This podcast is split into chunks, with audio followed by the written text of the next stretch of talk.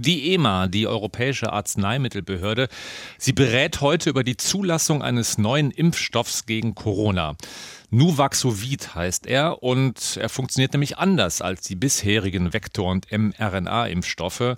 Dieser Stoff könnte also eine richtige Alternative sein für Menschen, die Vorbehalte haben gegenüber der bisherigen neuen Technik. Meine Kollegin Annette Kufner aus der Inforadio-Redaktion hat sich das mal ein bisschen genauer angeschaut und mit ihr kann ich jetzt darüber sprechen. Annette, was ist denn das für ein Impfstoff?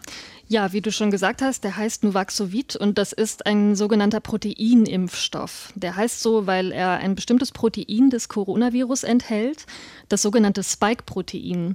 Und das sitzt eigentlich auf der Oberfläche des Coronavirus und eine Version dieses Proteins, das hat man für den Impfstoff eben im Labor hergestellt.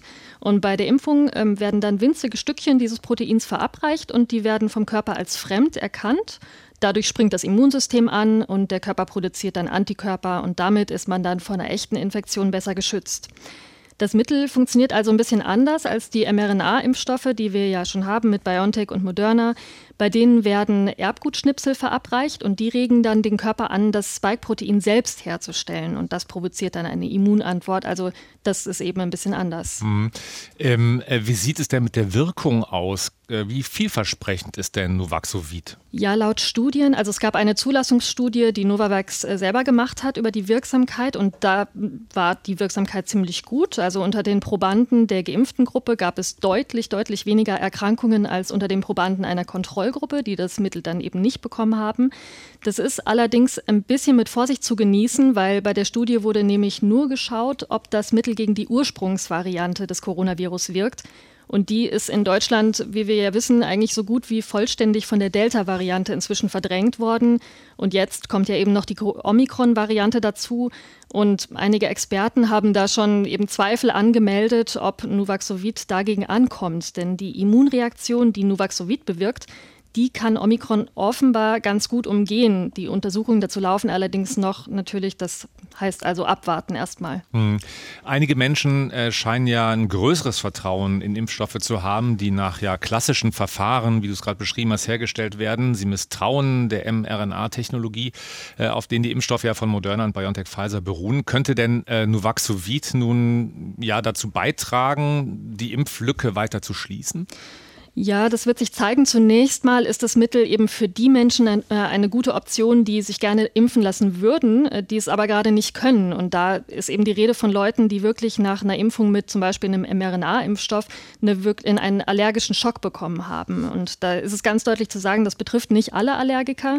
Gemeint sind da wirklich nur die Leute, die wirklich nach dieser Impfung äh, einen allergischen Schock bekommen haben oder wo bekannt ist, dass sie gegen einen der Impfstoffe äh, allergisch sind. Und für die könnte Nuvaxovid eben eine Alternative sein, weil es da eben vielleicht diese Probleme nicht gibt.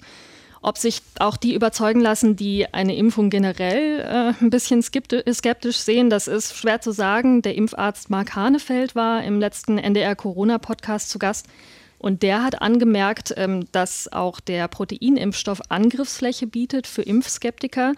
Denn beim Proteinimpfstoff werden äh, Impfverstärker, also Verstärkersubstanzen verwendet, ähm, sonst reagiert das Immunsystem einfach nicht gut genug auf diese winzigen Proteinmengen, die da verimpft werden.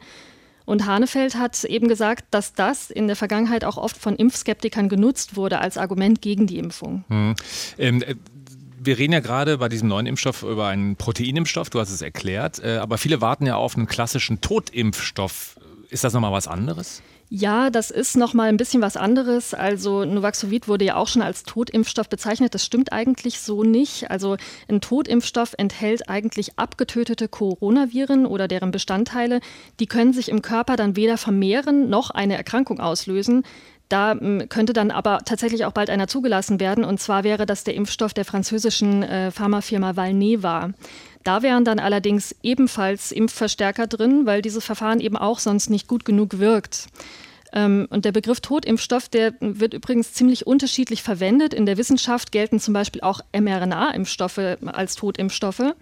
Ähm, und Impfskeptiker meinen damit aber in der Regel Impfstoffe, die auf Prinzipien beruhen, die man auch bei anderen Impfungen anwendet. Und einer dieser traditionellen Totimpfstoffe wäre zum Beispiel der Impfstoff gegen die Diphtherie.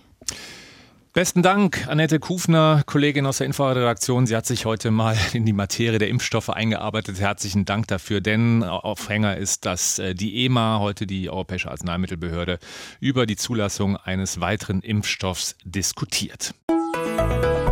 Inforadio vom Rundfunk Berlin-Brandenburg.